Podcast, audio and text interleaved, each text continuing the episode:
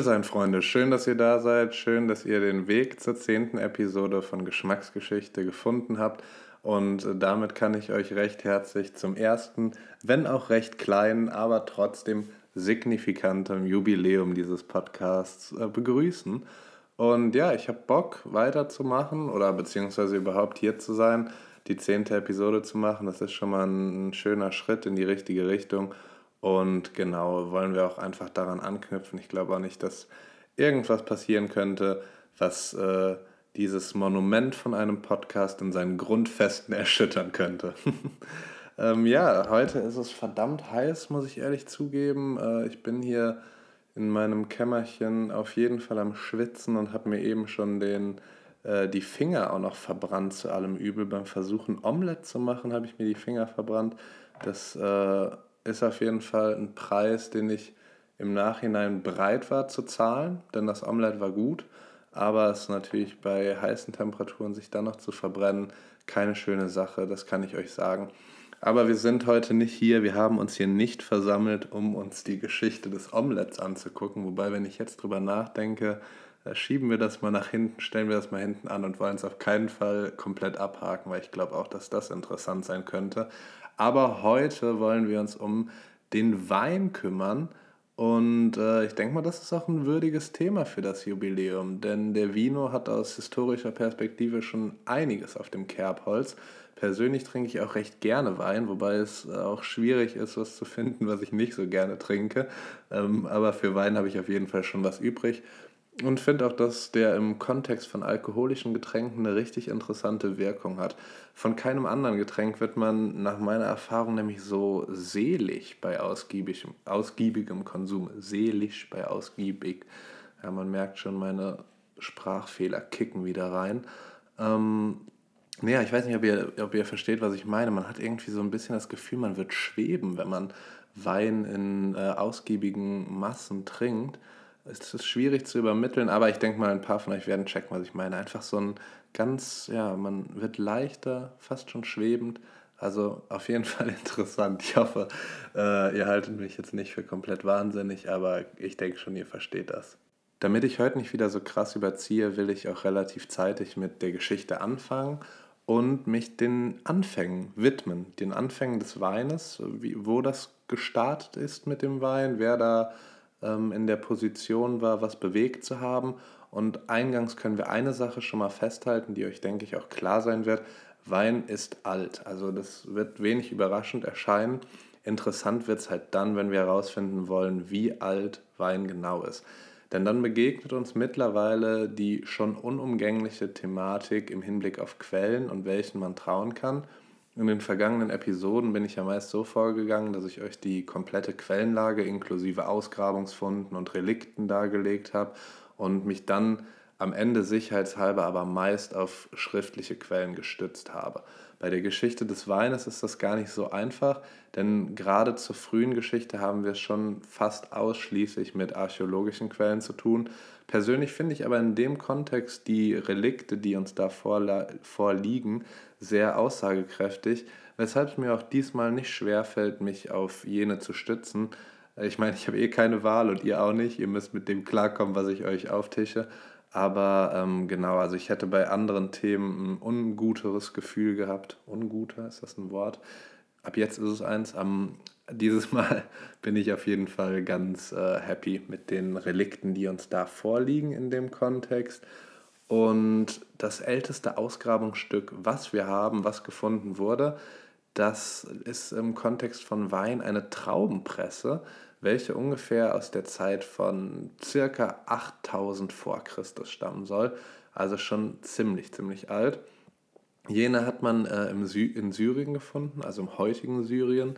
Zu jener Zeit war das noch Mesopotamien. Und wer sich erinnert, Mesopotamien ist uns in dem Podcast schon mal begegnet und ist ein ganz wichtiger Ort für die ersten Hochkulturen dieser Welt. Die sich dort entwickelt haben und die bei der Entwicklung anscheinend den guten Stoff schon am Start hatten. So kann man zumindest von der Traubenpresse drauf schließen. Natürlich wird sich der ein oder andere von euch denken, was ist, wenn die die Trauben für was ganz anderes gepresst haben und hundertprozentig kann man das auch nicht ausschließen, wird man nie können. Jedoch waren damals Trauben kein Produkt wie Weizen, mit dem man hundert verschiedene Dinge gemacht hat, sondern der Anwendungsbereich war recht klein. Also ist Wein halt nicht unwahrscheinlich, zumal wilde Weintrauben schon eine ganze Weile am Start waren, nämlich ziemlich genau 80 Millionen Jahre. Und dass die Menschen dann halt irgendwann anfingen, damit herum zu experimentieren, war wohl absehbar und äh, da kam ja auch was Gutes bei rum. Deswegen finde ich das mit der Weinpresse oder mit der Traubenpresse für den Wein nicht abwegig und wollte euch das so auf jeden Fall präsentieren. Für alle die von euch, die aber nicht ganz satisfied mit der Herleitung sind, habe ich noch was Konkreteres. Knapp 2000 Jahre später. Aus dieser Zeit, nämlich 6000 vor Christus, stammen andere Ausgrabungsfunde, die ziemlich eindeutig auf Weinproduktion hindeuten, und jene hat man im heutigen Georgien aus der Erde geholt. Es handelt sich dabei um sogenannte Quefri-Gefäße, also wieder nagel ich mich nicht auf die Aussprache fest. Ich denke, es wird Quefri ausgesprochen. Und ihr könnt euch die als sehr große Tonpötte vorstellen, die man in die Erde eingelassen hat und in welchen man dann den Wein gekeltert hat und hat gären lassen. Also alles in der Erde in diesen Tonpötten. Und dass man sich dieser Sache recht sicher sein kann, liegt daran, dass Quefri-Wein in Georgien heute immer noch ein kulturelles Ding ist und noch genauso hergestellt wird wie damals. Also anscheinend eine ziemlich gute Herstellungsmethode, ansonsten hätte man ja bestimmt über so einen langen Zeitraum mal was ändern wollen. Aber nee, die Georgier sind zufrieden.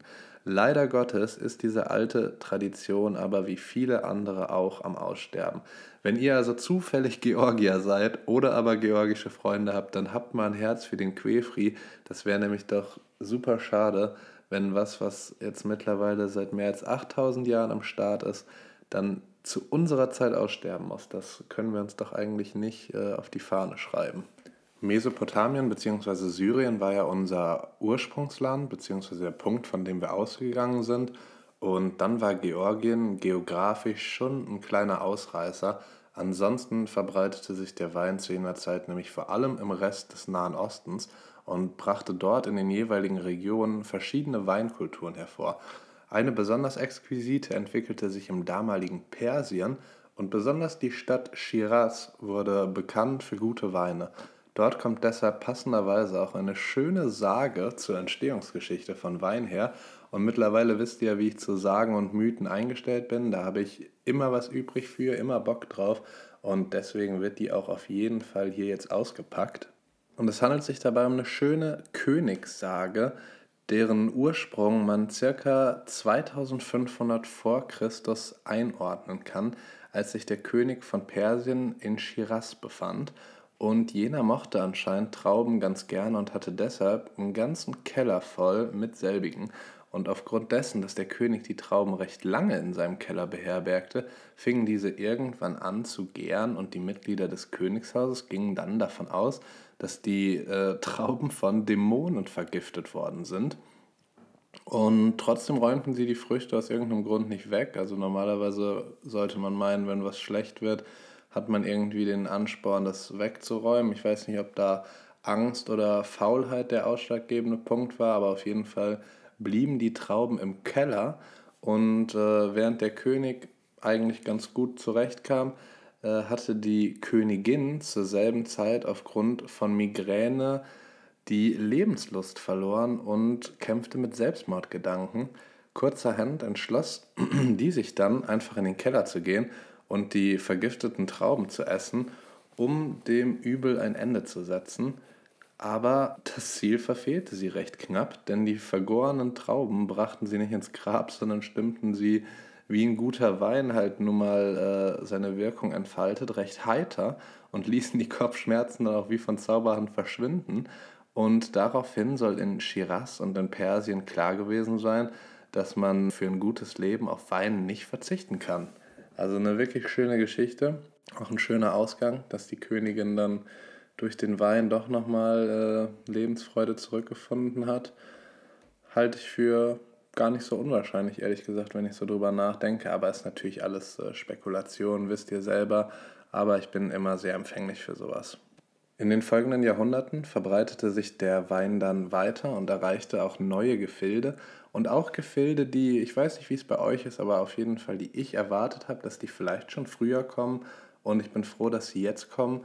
Nämlich circa 2000 vor Christus kam der Wein dann in Griechenland an und wurde recht schnell zum krassesten Partydrink der Saison und auch der folgenden äh, Saisons, gibt es da im Plural. Auf jeden Fall, das wurde der Go-To-Drink da in Griechenland und man kennt es ja, also man verbindet ja auch Griechenland irgendwo äh, mit Wein. Und ja, dann war der da und für die Griechen war es halt, wie schon erwähnt, ein exzessiver und exklusiver Drink, der nicht zuletzt auch wegen ihrem Gott des Weines Dionysos für ausschweifende Feiereien stand und bei dem man auf jeden Fall nicht an den Morgen danach dachte. Von der lauschigen Stimmung, die Udo Jürgens in griechischer Wein besingt, hat man da, glaube ich, noch wenig gemerkt. Da ging es halt wirklich deutlich krasser zur Sache.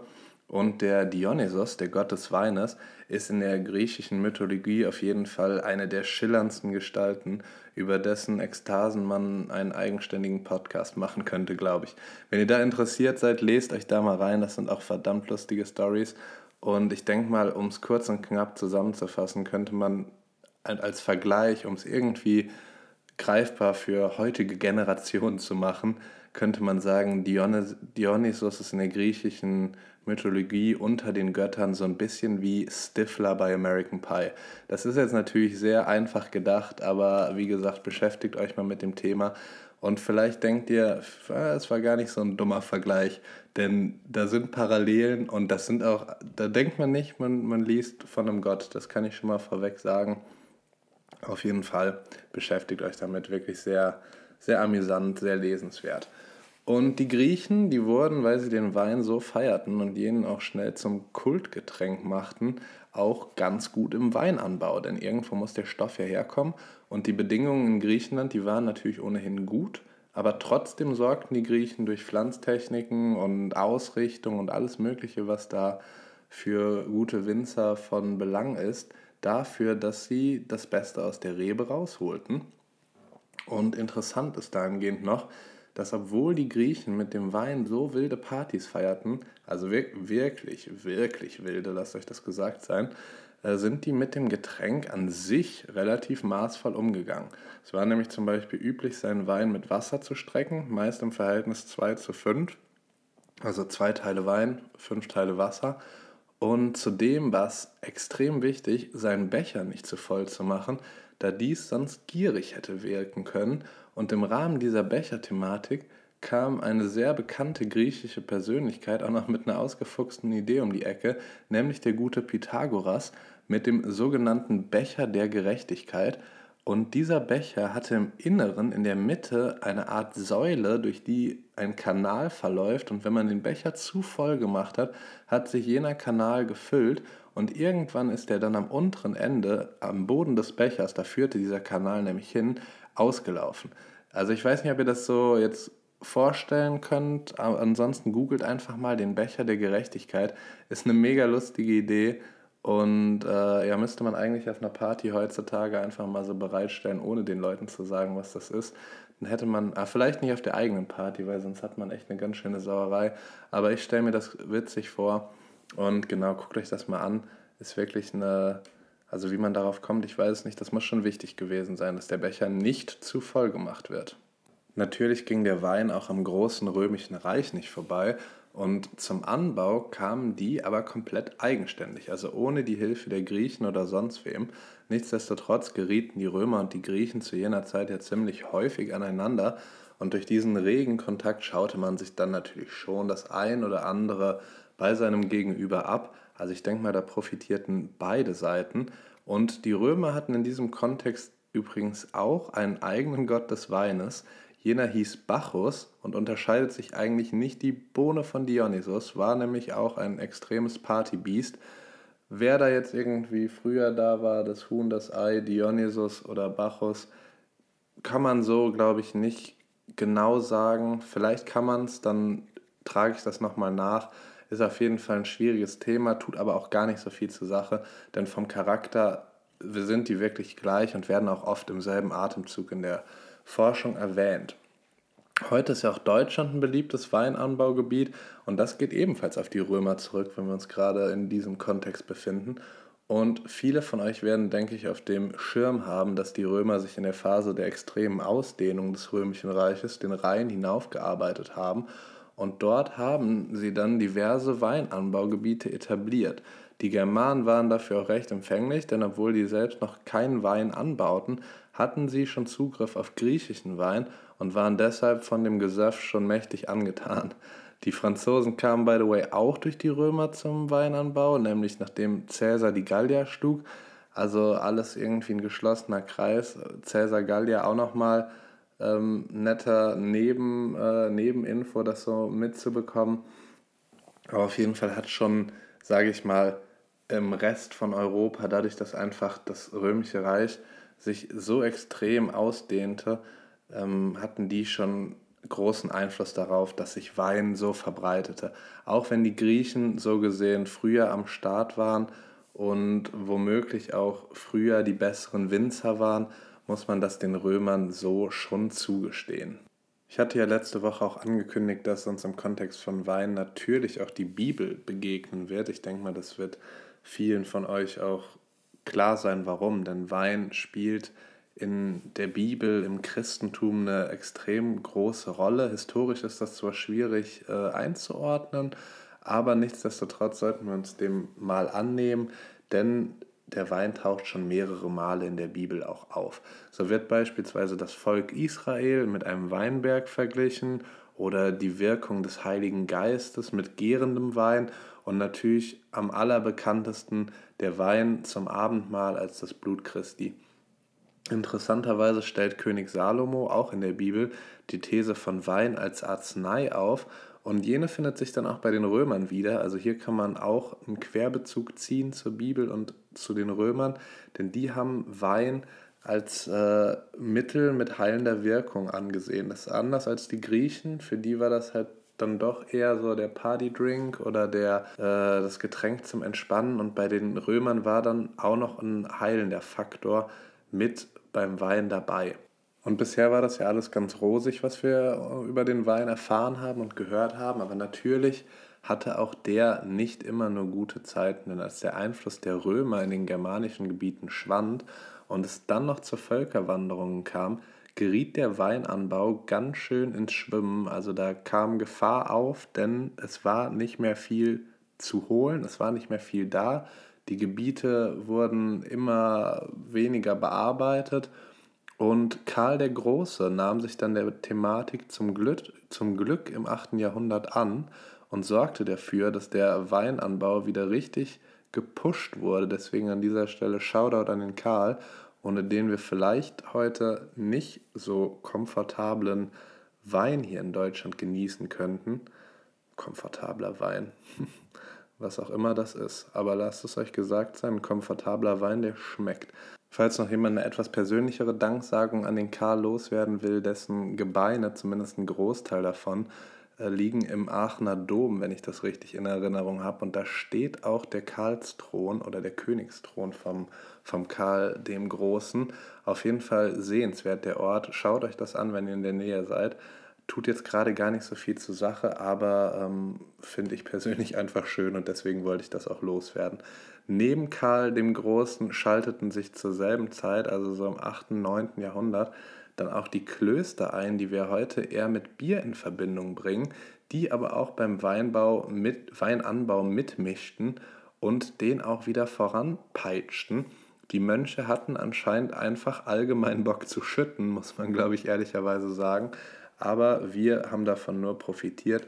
Deswegen werfe derjenige den ersten Stein, der ohne Fehler ist, würde ich behaupten. Die Mönche haben alles richtig gemacht aus meiner Perspektive. Nachdem also Karl der Große und die Mönche mit vereinten Kräften den Wein so gesehen retteten, war dann erstmal Ruhe und alles lief so vor sich hin. Man genoss den Wein und hatte eigentlich nichts auszusetzen. Aber Krisen gab es daraufhin rund um das Thema Wein leider immer wieder. Zwar erst später, aber dann umso krasser. So sorgte im 16. Jahrhundert nämlich der Dreißigjährige Krieg dafür, dass im Süden, Norden und im Osten Deutschlands die Weinberge komplett zerstört werden, wurden und nur der Westen äh, standhalten konnte. Daher wurde der Wein aus diesen Regionen daraufhin zum Go-To-Produkt und das hat sich aus meiner Perspektive auch, glaube ich, nicht so wirklich verändert danach mehr. Also das war wohl eine einschneidende Zeit. Natürlich gibt es auch Wein aus anderen Gebieten, aber ich denke mal, der Westen Deutschlands ist da schon äh, federführend. Aber wie sich später zeigen sollte, ist auch der Westen nicht äh, ungeschützt vor anderen Problemen. Deswegen mussten sich die Winzer im 19. Jahr, 19. Jahrhundert dann mit Sachen wie Mehltau und Rebläusen rumschlagen. Und das war natürlich auch nochmal ein herber Dämpfer, der einfach Probleme verursachte und alles für die Winzer, für dieses Handwerk deutlich komplizierter mache, machte. Die Probleme konnten die Winzer aber zum Glück überkommen und Wein wurde dann qualitativ auch immer besser und bald exportierte man deshalb deutschen Wein bereits nach Russland, England und in weitere Länder. Also es war auf jeden Fall ein beliebtes Produkt und dann vereinfachten natürlich im 20. Jahrhundert auch neue Techniken und bessere Geräte die Arbeit der Winzer und leiteten dann auch schon die Moderne ein, in der wir uns jetzt befinden und wo wir uns in Sachen Weinanbau nicht beschweren können. Denn momentan oder zurzeit produzieren in Deutschland ca. 80.000 Winzer mehr als 9 Millionen Hektoliter Wein pro Jahr. Also wirklich eine ganz schöne Bank, würde ich behaupten. Davon geht natürlich auch eine Menge ins Ausland, da deutscher Wein immer noch sehr beliebt ist.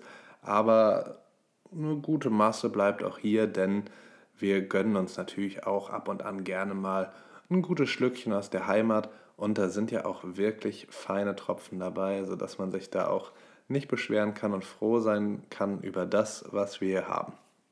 Und jetzt bringe ich noch einen kleinen Exkurs an, denn ich hatte ja in einer der vorigen Folgen mal kurz den Sangria angesprochen und das ist natürlich auch irgendwo Thema Wein und damit lässt sich leider keine, keine gesamte Folge füllen. Hätte ich auch gerne gemacht. Das wäre auch auf jeden Fall alles äh, in Ehren von Harald Krull aus der Pennymark-Doku gewesen, der auf jeden Fall für Sangria irgendwo eine Godfather-Position einnimmt, denn wenige Leute haben den so genossen.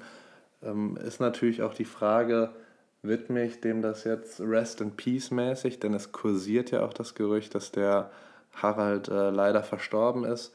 Ich hoffe mal nicht, man kann es nämlich irgendwie nicht so sicher sagen, das sagt der Macher von der Pennymark-Doku, aber ähm, ich bin da noch zuversichtlich. Ich will das noch nicht glauben und ich widme auf jeden Fall den Sangria-Exkurs dem Harald.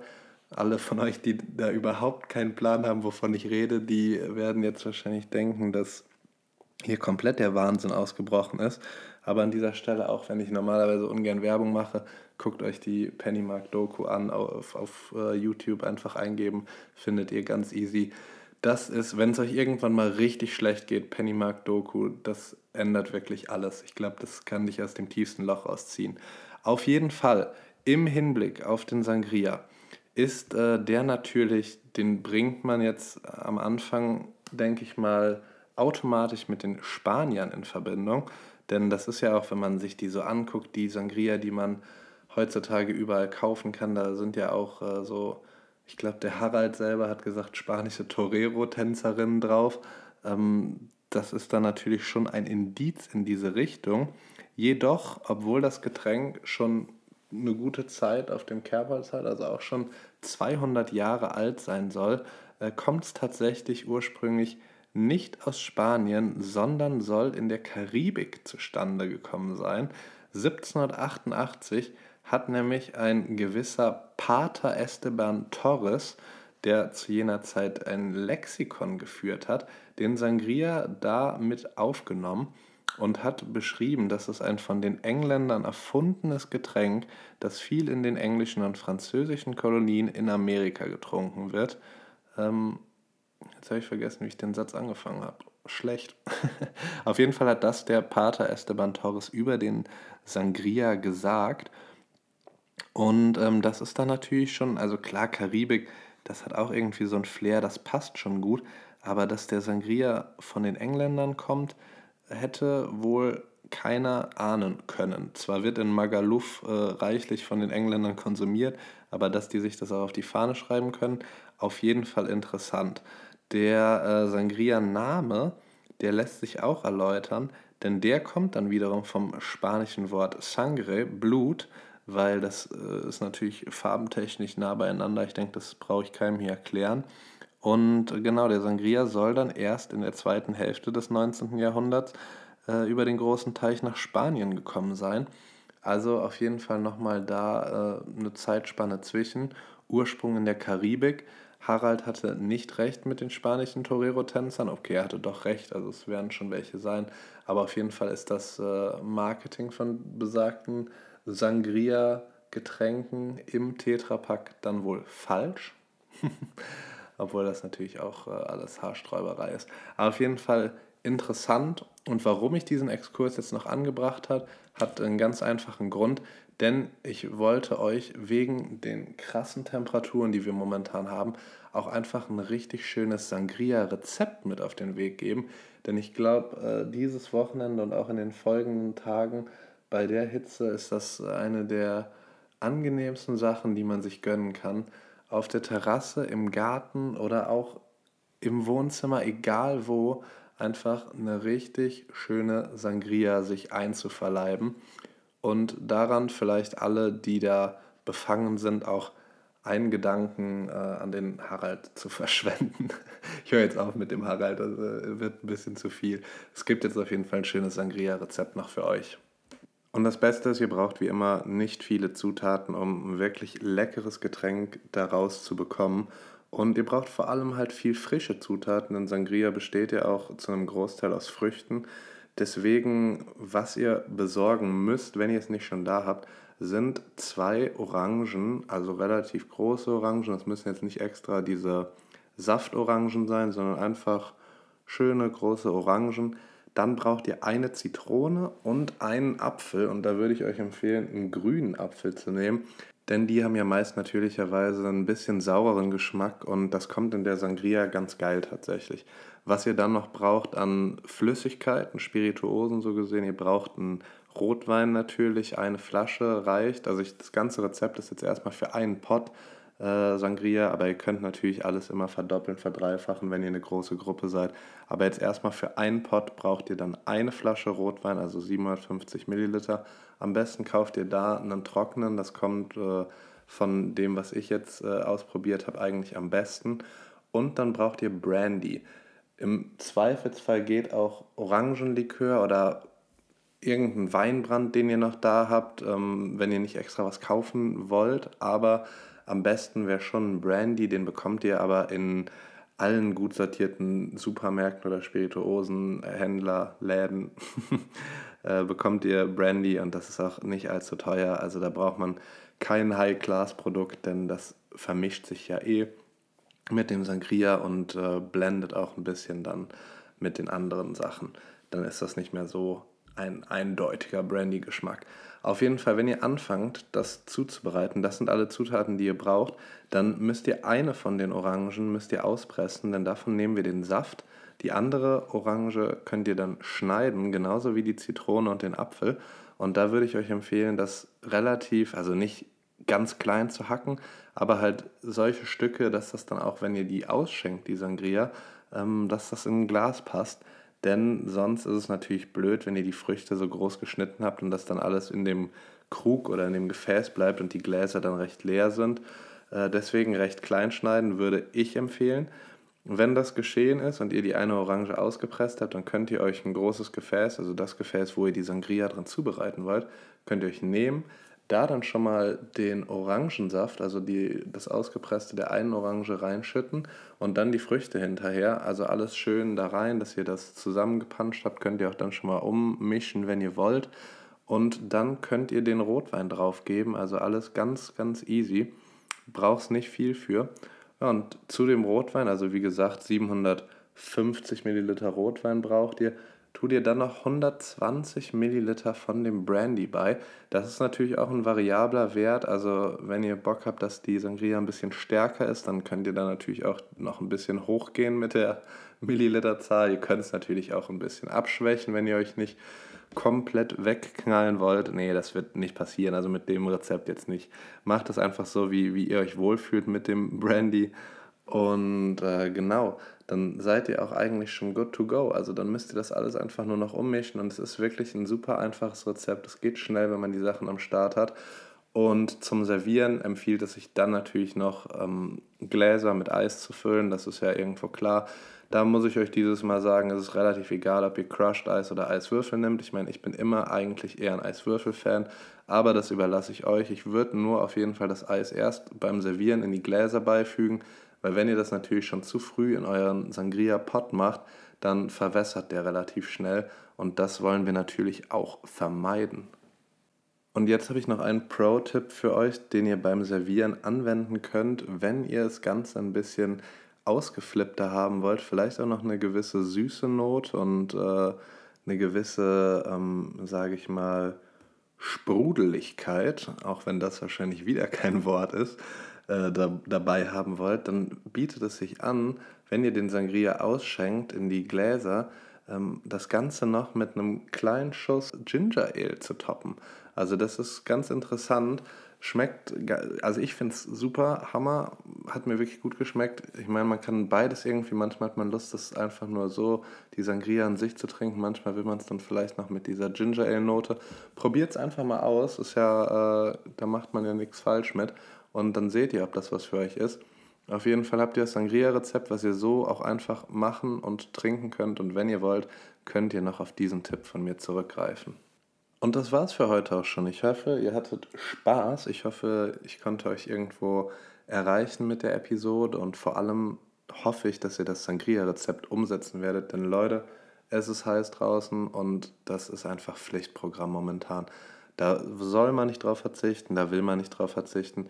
Macht euch eine schöne Sangria und denkt an mich, denkt an den Podcast und habt einfach eine schöne Zeit. Das ist das Allerwichtigste, würde ich behaupten. Und in zwei Wochen hören wir uns dann auch schon wieder und wir werden uns mit dem Hamburger auseinandersetzen, denn das ist natürlich auch immer noch so eins der wahrscheinlich beliebtesten Fast Foods, wenn man es überhaupt noch so nennen kann. Also ich sage mal in den letzten Jahren die Entwicklung ist ja absolut crazy, wenn man in die großen Städte geht, wie viele Burger-Restaurants es mittlerweile gibt und was die auch für eine Qualität abliefern. Also ich bin ein großer Freund davon und feiere das extrem. Und deswegen finde ich auch, dass der Hamburger eine Daseinsberechtigung in diesem Podcast hat. Und wir werden uns mal anschauen, was es mit der Geschichte auf sich hat. Ob die Hafenstadt Hamburg wirklich auch involviert, das könnte man ja vom, vom Namen her meinen. Oder ob sich die Amerikaner das doch auf die Flagge schreiben können. Welche Rolle die Fastfood-Riesen gespielt haben und, und, und. Also lasst euch da überraschen und schaltet unbedingt wieder ein, denn das wird auf jeden Fall spannend. Und bis dahin kann ich nur sagen, passt auf euch auf, trinkt viel, am besten Sangria, denn es ist heiß und ihr müsst auf euch aufpassen und äh, bleibt gesund und gehabt euch wohl.